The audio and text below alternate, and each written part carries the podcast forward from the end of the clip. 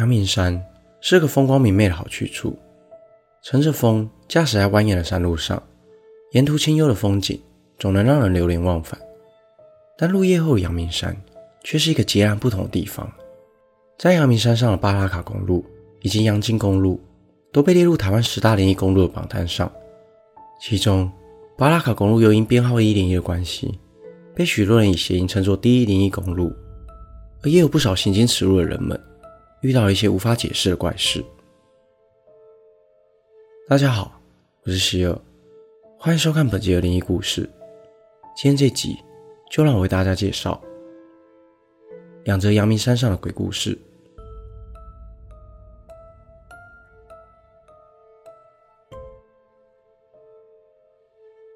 阳明山上的野溪有不少温泉入头，这些无人管理的野溪温泉是秘境探险者的天堂。在阳金公路旁，一条小山径里头的八烟野溪温泉便是其中之一。曾有一名女子要带外国朋友到阳明山上走走，为了避免扑空，在朋友来台以前，女子决定先自行探路。不过，当她开到阳明山上时，已经接近了傍晚，山上天黑的早。她一个人朝着小径走去，走了一段路，走到一个岔路口，便看到一个老人站在前方的树下。他就像是看到救星一样，热情地向老人打招呼，便上前问老人该怎么走到八烟野溪温泉。老人却不发一语地举起手，缓缓地指向左边的岔路。女子顺着老人指的方向，看向那条长满杂草的小径。当她一回头，正要向老人道谢时，竟发现老人的身影早已不知了去向。但时间也不早，她便不疑有他，继续往前。过了一段时间，女子停下脚步。因为这条路已经走了一个多小时了，但沿途的景色从来没有变过，除了树林还是树林，一路陪着他的只有风吹过的窸窣声，整个氛围让他浑身感到不对劲。他深呼吸，稍微整顿好心情后，便继续在这片树林里摸黑前进。他边走边思考着，刚刚那个老人怎么会自己一个人站在那边？他努力地回想起老人的样貌，只记得老人戴了一个斗笠。穿着一套黑色的雨衣，而对于老人的长相却一点印象也没有。他努力让自己保持镇定，不知道又走了多久，他竟然回到了马路。空无一人的马路上，昏黄的路灯不停的闪烁，加上可见度极低的浓雾，他悬着的心又咯噔了一下。一切都是如此让人无助。他沿着路一直走，越走越快，最后甚至跑了起来。这时，不远处的一个光源吸引了他的注意，他急忙跑向光源处，是巡逻的远景，他才终于松了一口气，释放紧绷已久的情绪。远景也上前关心他：“小姐，需要帮忙吗？你怎么会一个人在这？”“我本来要去八烟野溪温泉，但却迷了路。八烟野溪温泉要在岔路处右转，你怎么会走回阳金公路呢？”“阳金公路。”女子这时才看了时间，没想到走了将近三个小时，最后却走回了阳金公路，甚至离她出发的地点只有不到十分钟的距离。她回想起刚刚发生的种种，却越想越毛。这附近全是荒烟蔓草，几乎没有住人。那么，那个为她指路的老人究竟是谁？又为何故意指向错误的路？接下来这个故事发生在多年前。那个凤凰花开的毕业前夕，大学入学考试结束后，所有人都在学校把握着最后的相处时光，但唯独阿强没有来学校。那天是阿强满十八岁的日子，他早已提前请假去考机车驾照，因为对许多台湾的高中生来说，考到机车驾照就如同一个成年仪式。放学后，阿强骑着家里的机车，手里拿着刚考到的新鲜驾照。在校门口等着好友阿泰。由于阿强是同届里年纪最小的，所以最晚拿到驾照。为了帮阿强庆生，顺便庆祝他考了驾照，阿泰总共约了十三个同学，在放学后骑去阳明山上煮火锅。一行人骑着十几台机车，形成一直线前进。阿强则骑在最后面。一开始大家都骑得很顺，但进入阳明山后，大家都明显感觉到气温变低。明明是夏天。但却像冬天一样寒冷。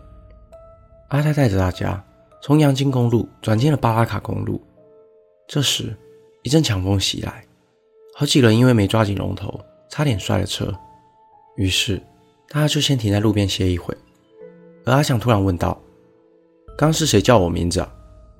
众人互相看了彼此，没有吧？应该是你听错了。阿强也没有想太多，众人便继续启程，到了巴拉卡公路的一处凉亭。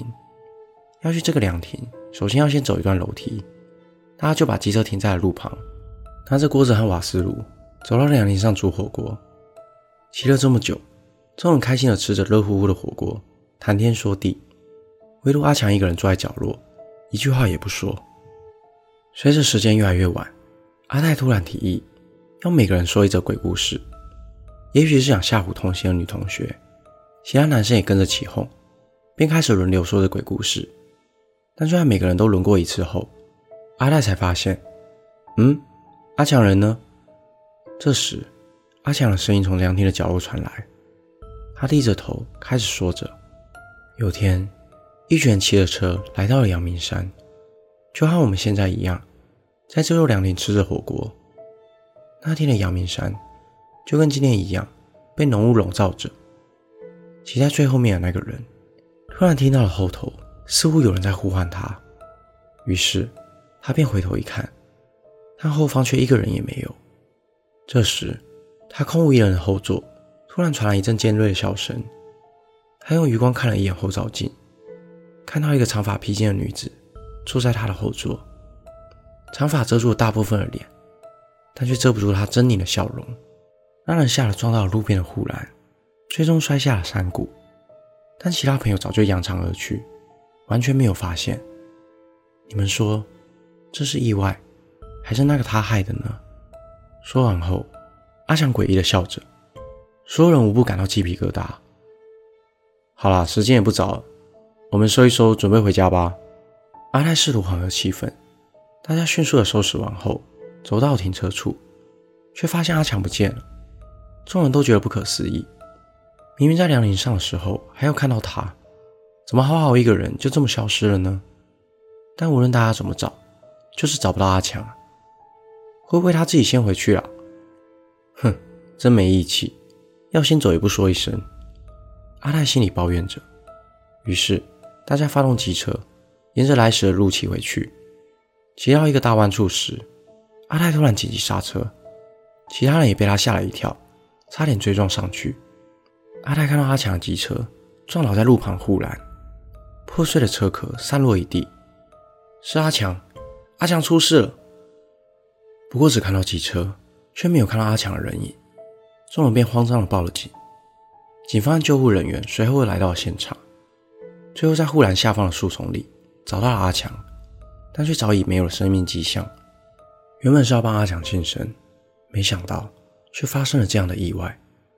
救护人员告诉阿泰等人，现场没有其他车辆的痕迹。应该是驾驶人自撞所致。车祸已经发生一段时间，加上驾驶人头部受到重击，已不幸身故。他刚刚才跟我们分开，应该才发生意外没多久。拜托你们再抢救看看。没想到，救护人员却说，根据死者遗体的初步判断，死亡时间已经超过五个小时。很抱歉，我们无能为力。听完这番话后，所有人无不感到惊恐。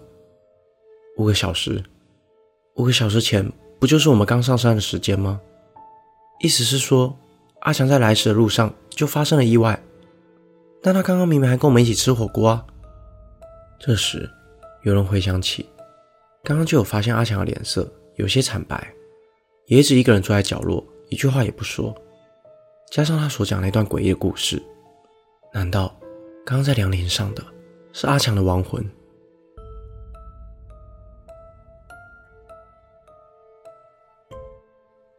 本期的内容就到这里。